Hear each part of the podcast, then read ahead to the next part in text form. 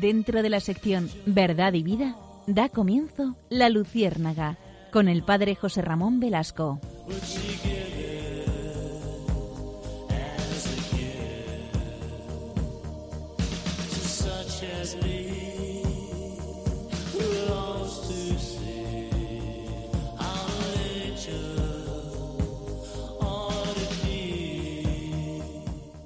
Corría el año de 1858. Nos encontramos en Francia, al sur de Francia en concreto. Y hay una niña que se llama Bernardita, una niña, pues nada, de 14 años, que el 11 de febrero asegura que ha visto a la Virgen. Y entonces comienza un gran revuelo en su pueblo, porque la Virgen, vamos, no se suele aparecer así como así. Incluso e, ella al final de todo ese periodo, Bernadette Subiu, asegura que ha visto 18 veces a la Virgen, 18 ocasiones, en una gruta del paraje de Masabiel. Ella lo comunica al párroco de su, de su pueblecito. El párroco le dice, bueno, pues muy sencillo, pregunta a esa señora que tú ves cómo se llama. Y eh, la niña, con toda su ingenuidad, una niña, pues como ustedes saben, que, que era muy pobre, una adolescente incluso analfabeta prácticamente, pues le pregunta a aquella mujer quién es y, aquella mujer le dice yo soy la Inmaculada Concepción. Todavía el dogma no había sido, sí había sido proclamado, pero no se conocía por el vulgo. Había sido proclamado eh, apenas unos años antes, pero una niña de 14 años no sabía qué significaba. De hecho, el párroco le pregunta a Bernadette, ¿y tú sabes qué significa Inmaculada Concepción? dijo, no, no sé qué significa. En la tercera aparición que, tuvo eh, Bernadette, la niña habló con la señora en gascón, que es el dialecto que se usa en la zona, ¿no? Y entonces, eh, usando el usted, el usted de cortesía, eh, la Virgen le dijo, ¿me haría usted el favor de venir aquí durante 15 días? Y Bernadette prometió que lo haría. Y en este momento hay, un, hay, un, hay una experiencia que a mí me ha marcado mucho cuando conocí las apariciones de Lourdes. La Virgen en este momento le dice, en este mundo no te puedo hacer feliz, no te puedo hacer feliz, pero te daré paz, te, daré, te haré feliz en el otro. Fíjense que cuando nosotros pensamos que la felicidad del ser humano, perdón, que el fin de, la existencia en la Tierra es, es la felicidad, pues dices, pues, pues hay gente que no la cumple, no cumple su fin. Pues porque el fin del ser humano no es ser feliz, sino servir, servir a Dios y a los demás. La Virgen se lo dice a esta niña, no te voy a hacer feliz, pero te haré feliz en el otro mundo. Eh, y, cuál es el, centro del mensaje de la Virgen en Lourdes? Pues es la invitación a la penitencia, a la oración, a pedir por los pecadores, invitación a vivir una pobreza más evangélica, solicitud de que se hicieran procesiones a la gruta y de que fuera erigida una capilla. Después eh, la Virgen le dice a la niña que escarbe en, la tierra y al escarbar en el fango, intentar beber, Bernadette ensucia su rostro y mucha gente que la observa, unas 350 personas había en ese momento, se ríen de la niña, piensan que está loca, ¿no? Porque el manantial no brotó de inmediato. Poco después surge una fuente de agua que empezó a curar inmediatamente. En cuanto surge la fuente, la fuente muchas personas enfermas pues empezaron a curar. Hoy en día es, un manantial que produce 100.000 litros de agua y, continúa curando y continúa haciendo maravillas, ¿no? Eh, en fin, las apariciones de Lourdes que todos ustedes conocen han sido un grandísimo evento de fe, de amor de Dios. Cuando la Virgen se aparece en Fátima, en Lourdes, en Guadalupe, eh, en los sitios donde la Iglesia lo ha aprobado, porque se puede aparecer en más sitios, pero la Iglesia ha aprobado 11 lugares donde se ha aparecido en la historia, pues, ¿qué viene a decir la Virgen? Pues nada nuevo, nada que no esté en la Escritura. Las apariciones de María vienen a corroborar lo que ya la Escritura nos había dicho sobre la misericordia de Dios para nosotros, sobre cómo Dios nos cuida, sobre cómo Dios quiere la conversión de cada uno de nosotros, la conversión de los pecadores, sobre cómo el Señor pues reitera el mensaje del Evangelio, nunca dice nada nuevo, porque no puede decir, la revelación se concluyó ya, la revelación cuando Juan, el evangelista, muere en la isla de Patmos, allí concluye la, eh, la revelación, no hay más. Juan escribe la última letra del Apocalipsis y ya se acabó la revelación. Dios no tiene nada más que contarnos para nuestra salvación. Podría contarnos muchas más cosas porque Dios lo sabe todo, pero lo necesario para nuestra salvación ya nos lo ha dicho. Todo lo que necesitamos está en la Sagrada Escritura. Por eso, Dios de repente nos sorprende con estos gestos de amor, de estas apariciones que nos llenan de esperanza y nos recuerdan lo esencial de la escritura, que es volver a Dios, volver a la confianza en el Señor, volver a la oración, a la penitencia, volver al auténtico espíritu evangélico. Si les parece, en esta noche, si les parece a ustedes, vamos a, a descansar en la Virgen, vamos a descansar en esas apariciones que, que, se han sucedido las, las, aprobadas por la Iglesia. Saben ustedes que hay muchas apariciones que todavía no han sido aprobadas. Entonces, nosotros nos remitimos al juicio de la Iglesia. Nunca eh, podemos decir más de lo que la Iglesia dice, porque la Iglesia es sabia. La Iglesia cuando, cuando nos hace esperar, siempre es por algo. La Iglesia es madre y maestra. Hace 15 días recuerden ustedes que hablábamos de la maternidad. Pues la Iglesia es madre y maestra y sabe, y sabe eh, proporcionar a sus hijos los medios necesarios. Y cuando la Iglesia nos hace esperar en una afirmación sobre una eh, aparición o supuesta aparición, pues es por algo, es por algo. La Iglesia es muy sabia, lleva 20 siglos y gracias a Dios nunca ha definido nada en contra de la fe y las costumbres de los fieles. Esto es un don inmenso porque el Espíritu Santo guía a la Iglesia. Por eso, si les parece, en esta noche acompáñenos, acompáñenos en este itinerario por la, por la geografía de las apariciones, acompáñenos de la mano de María. Buenas noches, Siria Fernández. Buenas noches. Buenas noches, Alex, que desde el control nos cuida, y buenas noches a todos ustedes y acompáñenos, por favor, en este nuevo vuelo de la Luciérnaga.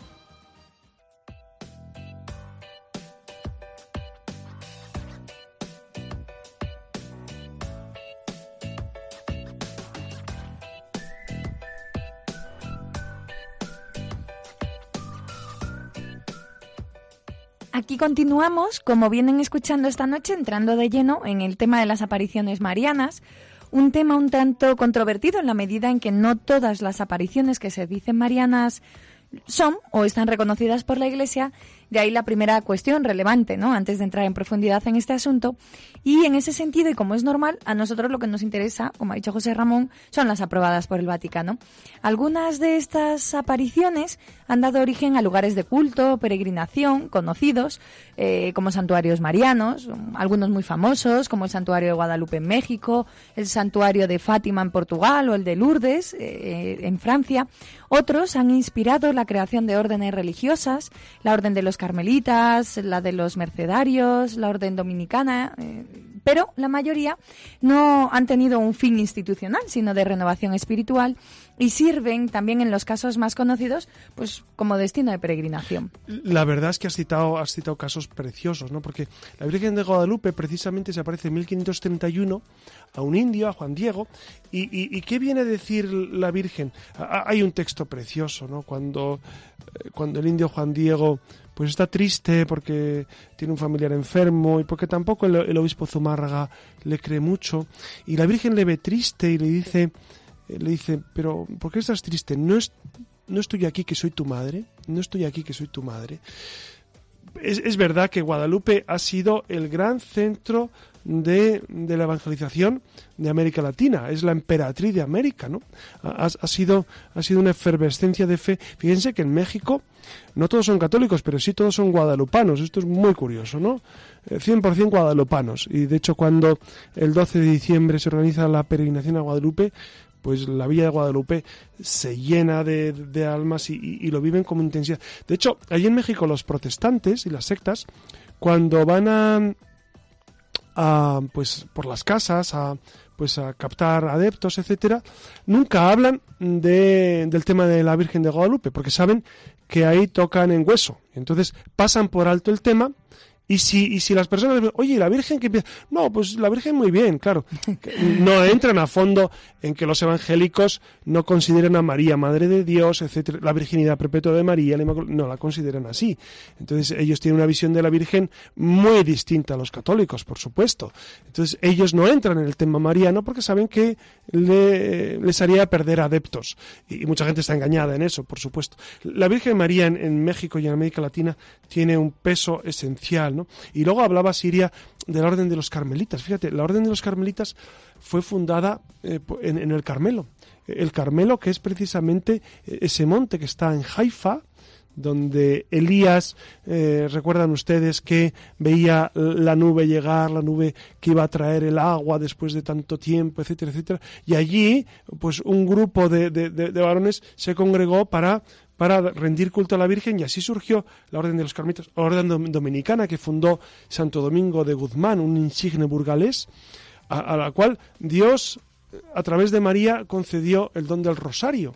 Es decir, Santo Domingo de Guzmán implantó o, promovió, mejor dicho, el rezo del Santo Rosario porque la Virgen le concedió ese don y, es un rezo precioso, que es, que es un rezo sencillísimo, es la oración de los humildes y de los poderosos. ¿Por qué? Porque es muy sencillo rezar el rosario, pero tiene un gran poder ante Dios nuestro Señor. Por eso has citado casos que son preciosos. ¿no?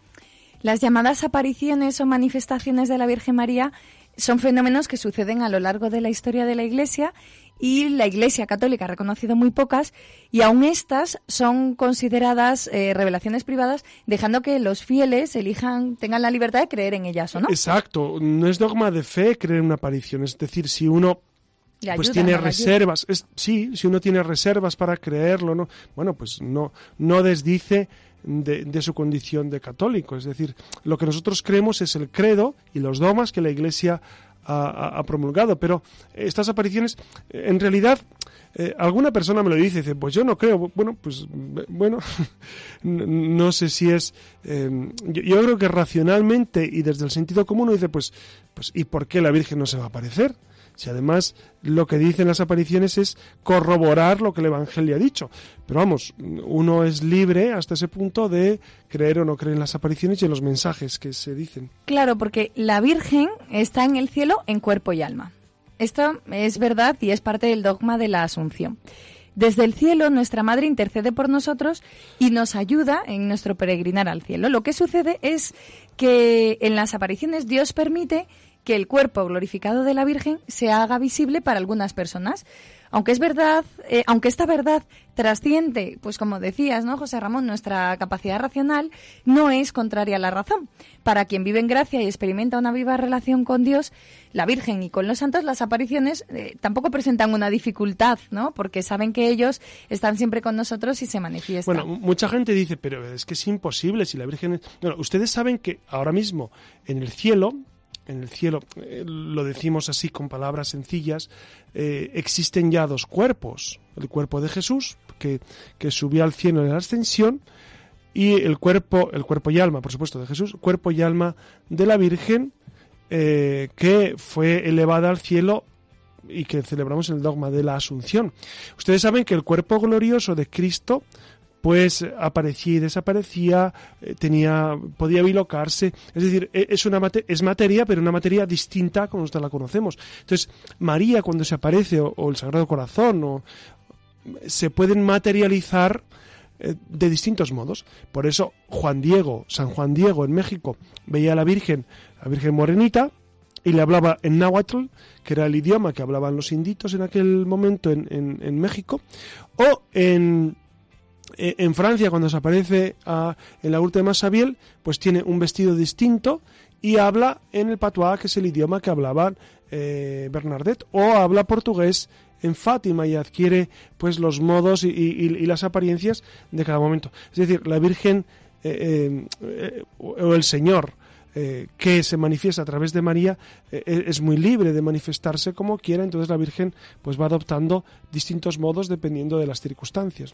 Es cierto que nadie está obligado a creer en una aparición privada, pero sería temerario rechazarlas una vez que han sido aprobadas. Deberíamos preguntarnos, ¿no? ¿Creemos de verdad que la Virgen está gloriosa en el cielo y puede aparecerse si Dios la envía? ¿Estamos verdaderamente abiertos con humildad a discernir o lo rechazamos a priori. Ya ven, ya ven que cargadito viene el programa de esta noche, apariciones falsas, apariciones verdaderas, videntes, procesos de aprobación. Estas y otras cuestiones se pondrán esta noche sobre la mesa, a ver si todos juntos nos adentramos un poquito más en este misterio de la mano, como no podía ser de otra manera, en nuestra Madre la Virgen.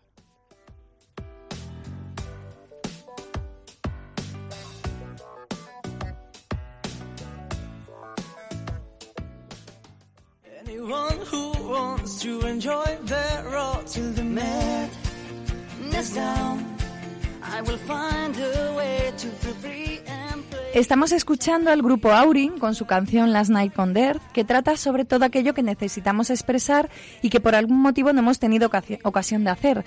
Precisamente de esto va nuestra siguiente sección.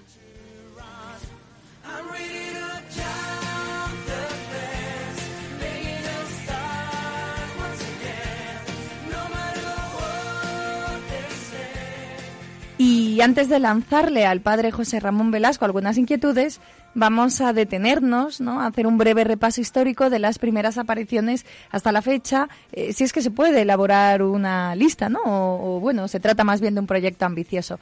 Y bueno, en realidad vamos a repasar solo algunas. La tradición religiosa católica recoge como primera aparición mariana la llamada Virgen del Pilar, allá por el 40 después de Cristo. En unos documentos del siglo XIII se recoge que estando la, viva la Virgen y viviendo en Jerusalén, se le aparecía al apóstol Santiago el Mayor cuando éste predicaba en tierras españolas, concretamente en Zaragoza, junto al río Ebro. Después vendría, como tú has citado, José Ramón, la Virgen del Monte Carmelo, que, eh, bueno, pues en tierras de Israel, en el Monte Carmelo, y tendríamos también la imagen de la Virgen del Carmen, que se le habría aparecido a San Simón Stock, superior general de la orden, a quien le entregó sus hábitos y un escapulario, principal signo de culto de Mariano Carmelita. Según esta tradición moderna, la Virgen prometió liberar del purgatorio a todas las almas que hayan vestido el escapulario durante su vida, el sábado siguiente a la muerte de la persona y llevarlas al cielo. Eh, esta veneración recibió reconocimiento papal en el siglo XVI y ha sido respaldada por los pontífices posteriores, en especial lo referente al escapulario. Después vendría la aparición de la Virgen de Candelaria en Canarias, en el siglo XIV, la de Guadalupe en México en el siglo XV, por citar solo algunas, hasta las más recientes, como la de Lourdes, ya de finales del siglo XIX, la de Fátima principios del siglo XX, o, o bueno, Mm, probablemente hay más en la lista, ¿no? Como ven, la lista es numerosísima y se pueden hacer a la idea de la generosidad de la Virgen por aparecerse y también de la necesidad de comunicarse con, con nosotros, porque claro, también se trata de eso, de que la Virgen se aparece para transmitir un mensaje. ¿Pero a quién? ¿Para quién? Para empezar, la Virgen siempre se aparece a alguien y de entre todos siempre escoge a videntes sencillos, como lo oyen. La sencillez es una constante a lo largo de la historia de las apariciones. Eh, pues el vidente juega un papel importante, ¿no? Hasta cierto punto, a la hora sobre todo de discernir la autenticidad de las apariciones, puesto que el vidente auténtico, por decirlo de alguna manera, intenta evitar, evita, ¿no? E, enfocar la atención hacia ellos. Suelen ser jóvenes, sin formación académica, bueno, nunca esperan o, imagino yo que nunca esperaban tener eh, esos encuentros con la Virgen, ¿no? Que fue una sorpresa para ellos. Y muchas veces son avisados por la Virgen de que tendrán que sufrir mucho a consecuencia de su elección, ¿no? La aparición conlleva pruebas y grandes dificultades para sus vidas y la virtud por excelencia que deben tener sobre todo pues es la humildad, sencillez y, Sí, de hecho muchos de estos videntes han sido declarados santos por la Iglesia, no estoy pensando en San Juan Diego, estoy pensando en los niños de Fátima, eh, Lucía todavía no, que era la mayor, estoy pensando en Bernadette Chubigú, eh, estoy pensando pues en todas estas personas que, pues como tú bien decías, ¿no? Es decir, precisamente son, son personas humildísimas, sencillísimas que jamás esperarían que, el, y en muchos casos no eran muy fervorosos. Por ejemplo, eh, hay, hay, ocasiones en las que la Virgen elige personas que no son especialmente fervorosas. Luego sí, luego eh, cambian su vida y se convierten en, en personas profundamente amantes del Señor y de la Virgen pero al inicio pues no es que destaquen ni por su fervor ni por su cultura. ¿Por qué? Pues porque ustedes saben que Dios hace las cosas sencillas y, la Virgen, que era la humilde sobre todas las mujeres, por eso fue elegida. Fue elegida no por sus virtudes intelectuales o, de otro tipo, sino precisamente por ser profundamente humilde. Lo dice en el Magnificat, porque ha mirado la humillación de su sierva, de su esclava, ¿no? Precisamente por eso es elegida. Y, es verdad que, nos tiene que animar a nosotros eh, esta gran virtud. Santa Teresa decía que humildad es andar en verdad, por eso eh, tenemos que hacer una loa continua a la virtud de la sencillez. ¿Qué es el otro día preguntaba yo a un grupo, ¿qué es la humildad? Y, y, no sabían bien en concreto, decían que era pues eh, aceptar que otros te digan cosas o, o ponerte en el último de la fila. O Bueno, e, esencialmente humildad es reconocer que Dios es creador y tú eres criatura. Eso es humildad. E, el humilde sabe que Dios es Señor de su existencia y que nosotros somos criaturas al servicio de Dios. Y la segunda, entonces, la segunda definición o el segundo aspecto de la humildad sería el servicio. Es quien reconoce que puesto que Dios es creador, nuestra vida está al servicio de Dios y al servicio de los demás. Por eso, eh, por eso Dios alaba tantísimo la humildad, por eso el Señor em, eh, se complace en los humildes, ¿no? Y, y levanta del suelo al pobre y al pecador. ¿Por qué? Porque se complace en esa humildad profunda. Por otra parte, los videntes dan cuenta detallada del contenido de sus visiones y aunque hayan pasado muchos años después de estas apariciones, no se contradicen eh, con lo dicho anteriormente. Por norma general, el mensaje de la Virgen exhorta a vivir el Evangelio, recordando algo que se está eh, olvidando, llama al arrepentimiento, a volver a Dios, pide un aumento de fe, los sacramentos, oración, obras de piedad, de misericordia, aunque eh, no en todas las apariciones ha habido mensaje. No sé si conocen el caso de la aparición de Nuestra Señora de Knock en Irlanda a finales del siglo XIX. Es una aparición que duró dos horas, ante 15 videntes, mientras llovía, la Virgen tenía un largo vestido blanco, abrochado al cuello, sus manos y ojos estaban, bueno, se elevaban eh, al cielo, ¿no? En postura de oración. Sobre su corona tenía pues una rosa, a la derecha de la Virgen estaba San José con la cabeza inclinada, eh, ¿no? Virando hacia ella, así como dando un respetuoso saludo. Vestía una túnica blanca y a la izquierda de la Virgen estaba San Juan Evangelista, vestido como obispo, con un libro en su mano izquierda y con la mano derecha levantada como si estuviera predicando. Eh, junto a las figuras y un poco a la derecha, en el centro, había un altar grande y sobre el altar estaba el Cordero mirando hacia el oeste y con el cordero pues una gran cruz. Eh, los ángeles revolaban alrededor del cordero. Todo esto durante pues la aparición. Se dice que esta aparición tuvo un profundo simbolismo del libro del Apocalipsis, porque el Cordero es Jesús, la cruz donde se ofrece al Cordero al Padre es el sacrificio, el altar de la misa es donde el sacrificio se hace presente, y junto a la cruz pues estaban María y San Juan. San José no pudo estar en la cruz, pero ahora está en el cielo. Eh, y ya la muerte no les puede separar a la Sagrada Familia y los beneficios del sacrificio de Jesús. Como decíamos, pues eh, no hubo mensaje, solo es la estampa. Es, es muy curioso cómo eh, las apariciones cada una tiene su carácter absolutamente distinto a las demás. No hay dos apariciones idénticas. sí, en, el contenido, en este caso, en la Virgen de Enoch no hubo mensaje, pero en los mensajes que la Virgen ha dirigido a los videntes, Em, siempre el, mensaje, el fondo del mensaje siempre es el mismo, ¿no? Pero las formas de, las apariciones han variado absolutamente, no ha habido dos iguales. Esto es muy curioso también, ¿no? La Virgen podía haber, haber optado por haber repetido, repetido formas, repetido eh, modos, repetido tipo de persona, pero no.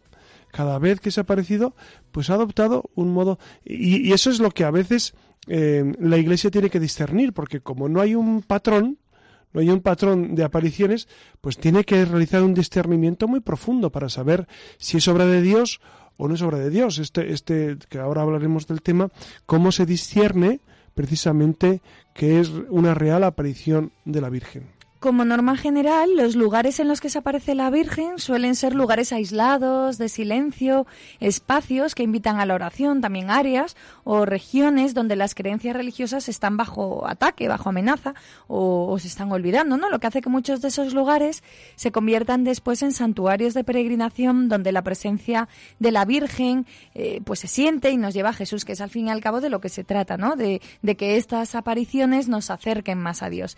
Y para terminar otra de las características, ¿no? Por decirlo de alguna manera, de estas apariciones es lo que tiene que ver con el milagro. Lo habitual es que estén acompañados por algún signo milagroso que ayude a confirmar esa autenticidad. Eh, estos milagros son inexplicables a nivel humano, Pueden ser desde curaciones físicas de enfermedades mortales ya declaradas por los médicos hasta conversiones de personas ateas o incluso personas rebeldes, ¿no? rebeladas contra Dios o eventos sobrenaturales visibles, piensen en el milagro del sol en Fátima. En Fátima que lo vio tantísima gente y que los periódicos lo publicaron el día siguiente, ¿no? Un, fenómeno que se había visto no solamente en los alrededores de Fátima, se vio hasta en, la frontera con España. Fue un, acontecimiento eh, realmente maravilloso y, fue un gesto de la Virgen pues para, para acercar a, tanta gente a Dios, ¿no? Claro, pero todas estas apariciones, todas las apariciones son verdad. Si bien hemos citado antes ¿no? algunos de los rasgos de lo que tienen que ser las apariciones ortodoxas, lo cierto es que es difícil, ¿no? Es de difícil discernimiento para la Iglesia juzgar determinados eventos, ¿no? Por llamarlos así, como apariciones verdaderas propiamente dicho. No siempre es fácil. No sé si saben el dato de la aparición de Lourdes, ¿no? En los cinco años siguientes a la aparición y certificación de la Virgen de Lourdes fueron 150 las apariciones falsas que se dieron solo en Europa y que hasta la fecha ninguna ha sido probada. Es verdad que cuando hay una aparición se da como una efervescencia de, mucha gente que dice que, se le... Claro, por eso la iglesia es tan prudente y, espera y, y, anda con pies de plomo para que para que supuestos iluminados no confundan a la gente. Tense cuenta que el, que el, demonio es más listo que todos nosotros y entonces puede aprovechar incluso una supuesta aparición para hacer de las suyas. Por eso la iglesia es tan cauta y, y evita absolutamente que exista engaño por parte del demonio. ¿no? Claro, ¿y en qué consiste esto del proceso de aprobación? Lo primero que hay que saber es que las apariciones pueden tener distintos grados de aprobación. Eh, primero tiene que haber una declaración favorable del obispo. Si la aparición atrae a muchas personas, el obispo establece una comisión para una evaluación exhaustiva. La comisión hace su recomendación al obispo y este puede que se declare en apoyo o no de la aparición, diciendo que no tiene nada contrario a la fe o a la moral y que parecen estar inspiradas eh, de forma sobrenatural y son dignas de devoción por parte de los fieles. Un segundo paso sería el permiso para la celebración de la liturgia. Es decir, que haya una fiesta o que haya una liturgia que en la que se celebre esta. Claro, se permite la Santa Misa en los lugares de aparición y en ese tiempo se observan los frutos. La mayoría de las apariciones se quedan en este grado de aprobación oficial y no es necesario más. El hecho de que no venga una aprobación de la Santa, de la Santa Sede no indica rechazo. De, hecho, en muchos sitios se permite la celebración de la Eucaristía, etcétera, y nada más. Y la Santa Sede no dice ni que se ha aparecido ni no, sino se permite la celebración y ahí se camina. Después llegaría el reconocimiento papal. Si una aparición tiene una gran difusión internacional, puede darse una declaración de la Santa Sede. El Papa declara públicamente que él mismo tiene una disposición favorable con relación a los eventos y al contenido de la aparición.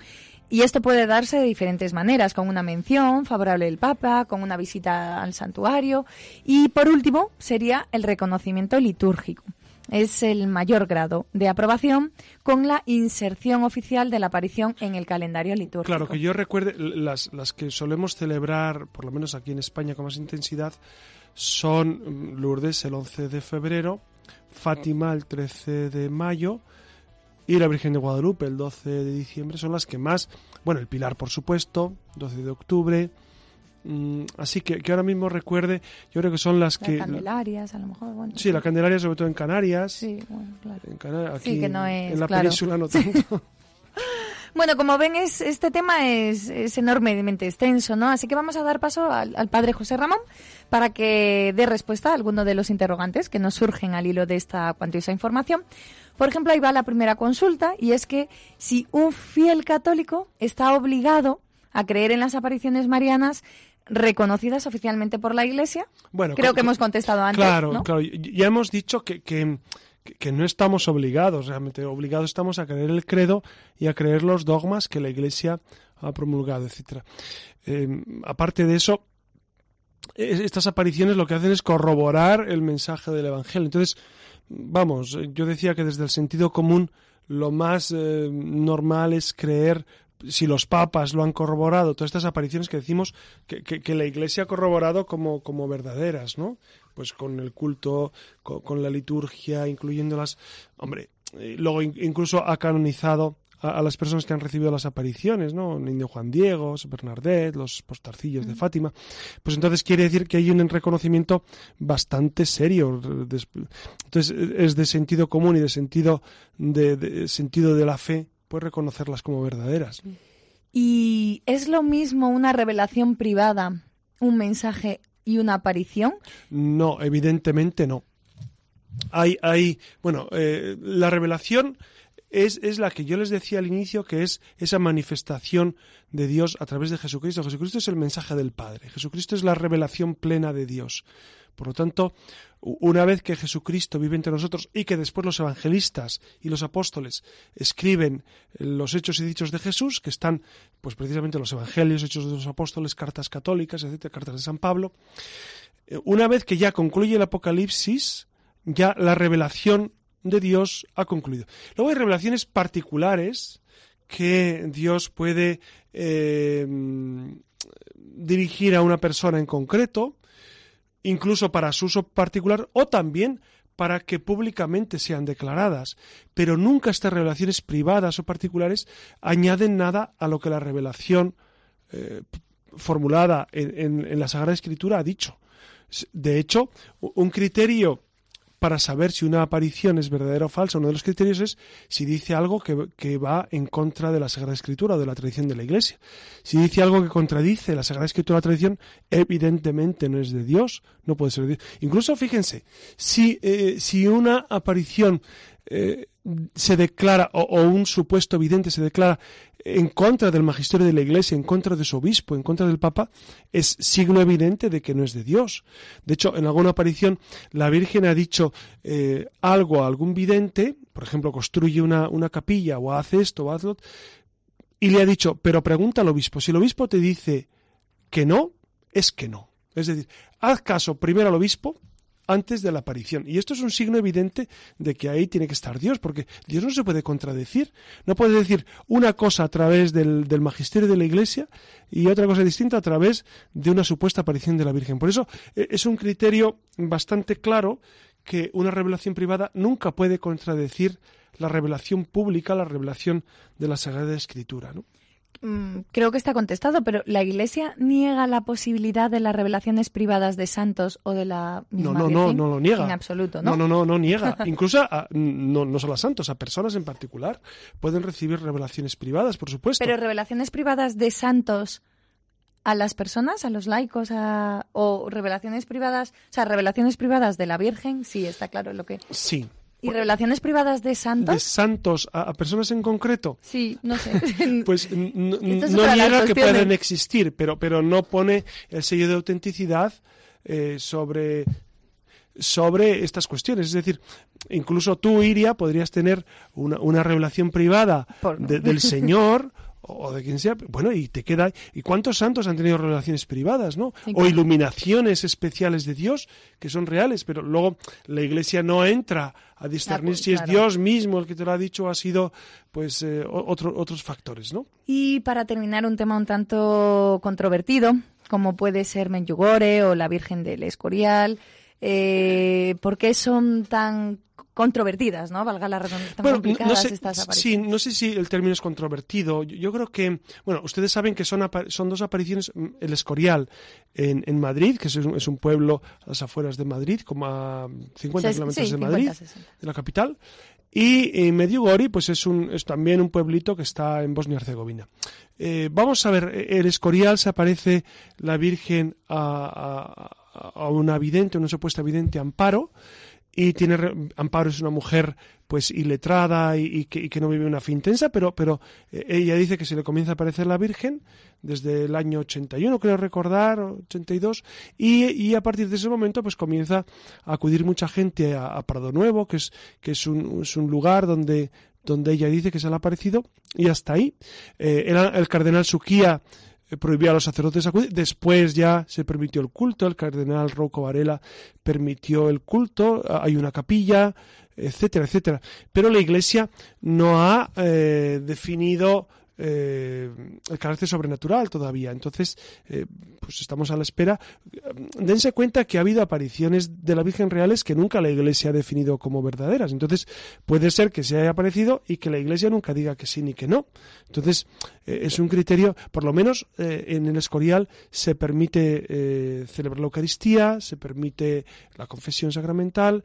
Ha, ha habido frutos preciosos allí de muchas vocaciones sacerdotales, muchas vocaciones religiosas eh, yo conozco gente que, ha recibido un fuerte impacto de Dios y una conversión pues a través de, de, esta, de, esta experiencia del escorial, pero yo hasta ahí puedo decir, ¿no? Yo no diría controvertida, sino simplemente que la Iglesia pues es muy cauta en esto. Y Medjugorje eh, es, otro, es otra cuestión distinta. La Virgen se apareció a cinco niños y todavía sigue habiendo mensajes a día de hoy todavía sigue habiendo mensajes. Entonces, eh, la Iglesia por eso es muy cauta con Medjugorje, porque porque hasta que no acaben los mensajes no podría dictaminar nada en concreto. Entonces, ese es un tema que está ahí, pues, eh, digamos, en, en espera. También conozco mucha gente que de Medjugorje, hay muchas parroquias que organizan viajes, incluso vienen de América Latina, Medjugorje, conozco gente que ha venido desde, desde México, desde Colombia. Eh, sé que es una aparición, pues, una supuesta aparición. Siempre hablo de supuesta porque hasta que la Iglesia no diga nada, yo mm. tengo que decir supuesta. No podemos decir aparición si la Iglesia no lo determina. Entonces, esta supuesta aparición, pues sí tiene un gran eco en muchas personas, del mismo modo que en el Escorial, pues conozco gente que, que afirma su conversión en, en Medjugorje. Yo he estado en ambos lugares, en Medjugorje y en Escorial.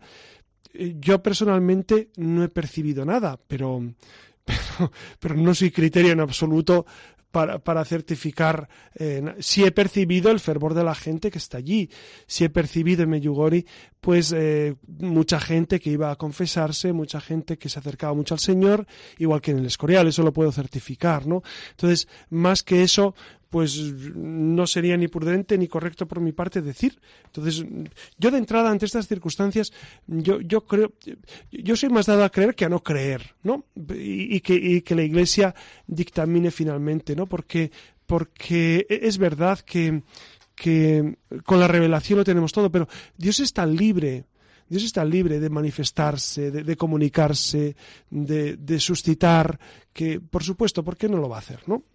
Pues muchísimas, muchísimas gracias, José Ramón. Y nada, les dejamos, como siempre, el correo del programa, la luciérnaga.radiomaría.es, por si quieren dejarnos algún comentario, que ya saben que es la ventanita que tenemos para interaccionar unos con otros, así que ya saben que les esperamos en la red.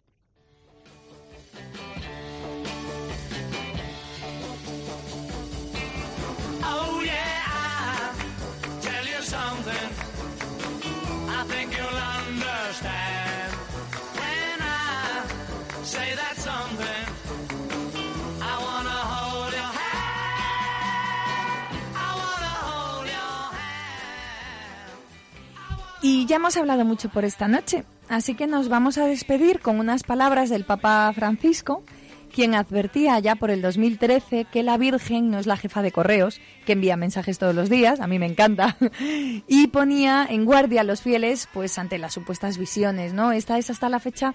Eh, pues bueno, esto es uno de los comentarios que ha dicho el Papa Francisco. ¿Y, por qué lo traemos a colación? Porque vamos a hablar eh, sobre una pues como ha dicho José Ramón, supuesta aparición, porque aún no está confirmado eh, por parte, no está aprobada oficialmente por la Iglesia, pero que sí cuenta con el visto bueno del obispo y es una aparición que tuvo lugar en el Cairo, eh, junto a la Iglesia copta ortodoxa de Santa María y San Miguel, donde unas 20.000 personas asistieron en el, en, en el mes de diciembre a una pues supuesta aparición de la Virgen.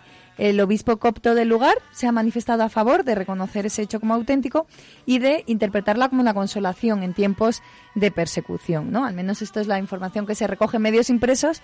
Y claro, ¿cómo empezó todo?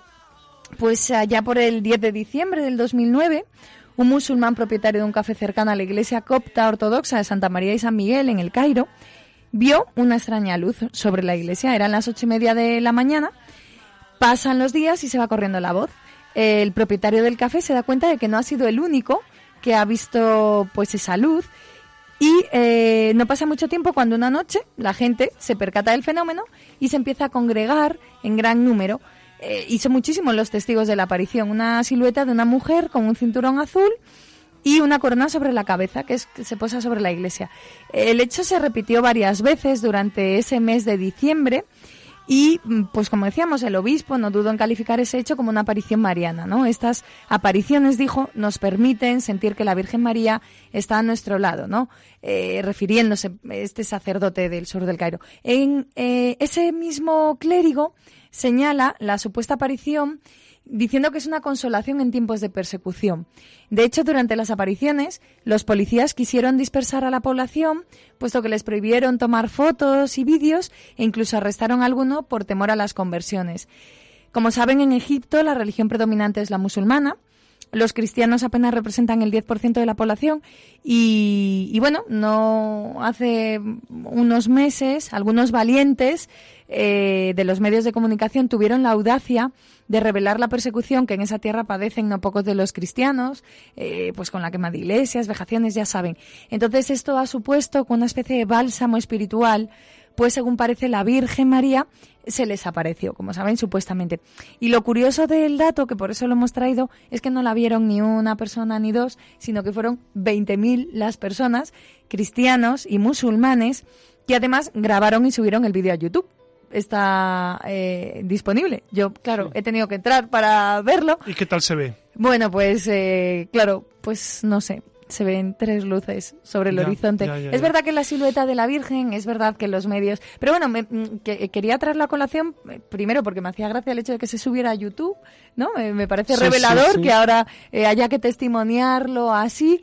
Y, bueno, que es verdad que, comprobándolo sí que es cierto, mm, en teoría, que hubo una aparición, hubo algo, yo qué sé. No, o, o bueno, no, yo me quedaría con la frase de que es consolación. La Virgen María siempre es consolación en tiempos de persecución, con aparición o sin ella. Así que nada, lo dejamos por hoy con esta anécdota y bueno, pues que sepan que ahora viene el Padre José Ramón para, para cerrar este programa que, que les tiene que dejar pensando.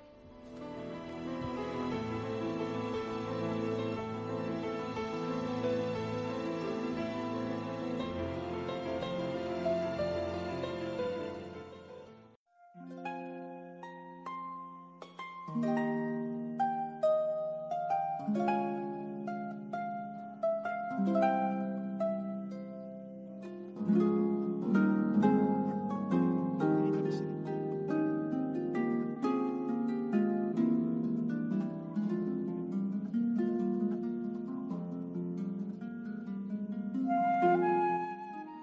infinita misericordia de Dios se manifiesta pues en estas manifestaciones. Cuando estaba hablando Iria, yo no conocía esta, esta supuesta aparición del Cairo, ¿no?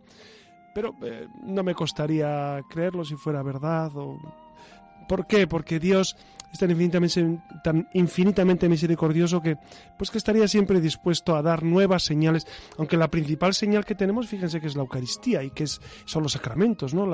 el principal signo que nos da la gracia y, eso sí es un milagro continuo. Fíjense cuando el sacerdote eh, dice las palabras de la consagración, el pan deja de ser pan y se convierte en cuerpo y el vino deja de ser vino y se convierte en sangre.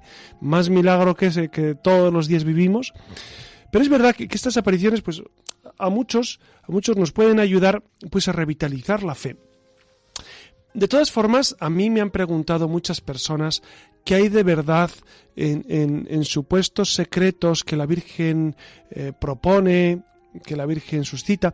Eh, en Fátima, saben ustedes que les, les dio tres secretos a los niños, eh, el infierno, se lo mostró, después les dijo que la guerra iba a acabar pero comenzaría una peor si no se convertían, que Rusia esparcería sus, sus errores y el tercer secreto era pues la figura del Papa que iba a ser eh, asesinado por bala y flecha, etcétera, subiendo un monte y pasando por cadáveres de, de otros de otros clérigos. Bueno, son son testimonios, son secretos que mm, bueno, que, que, es verdad que al final se han cumplido estos de Fátima, pero para el futuro no sabemos, ¿no? Es decir, muchas personas me preguntan, ¿y qué hay de verdad en, en los secretos de Garabandal, en los secretos del fin de los tiempos, en el gran aviso, en los días de oscuridad, en todas estas cuestiones que, que, rodean a veces algunas apariciones?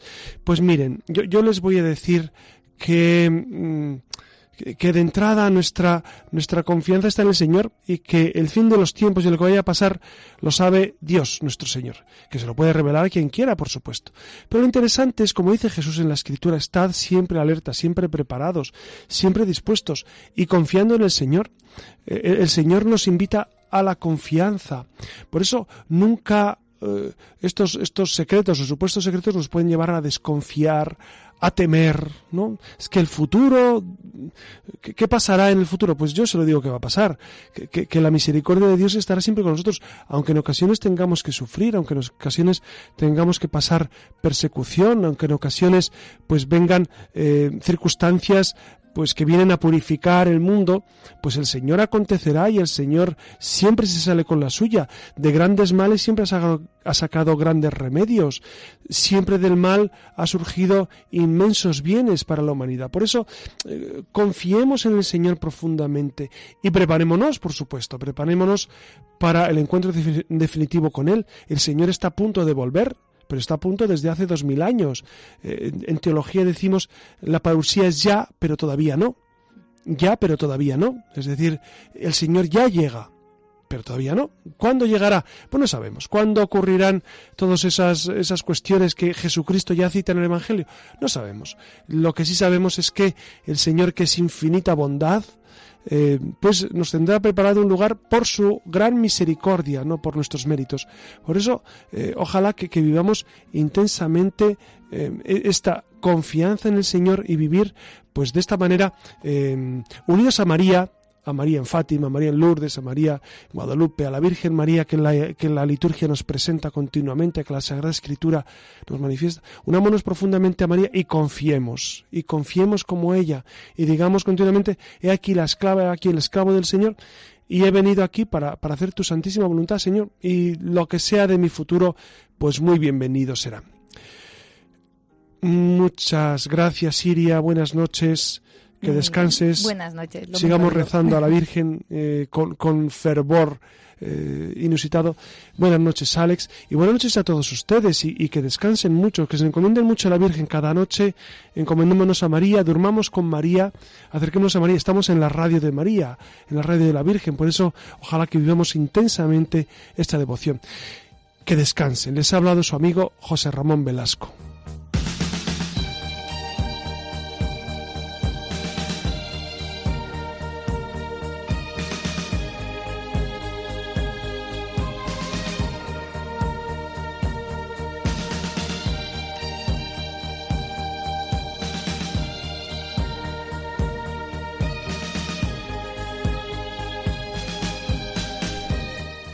Finaliza en Radio María La Luciérnaga con el Padre José Ramón Velasco y dentro de la sección Verdad y Vida.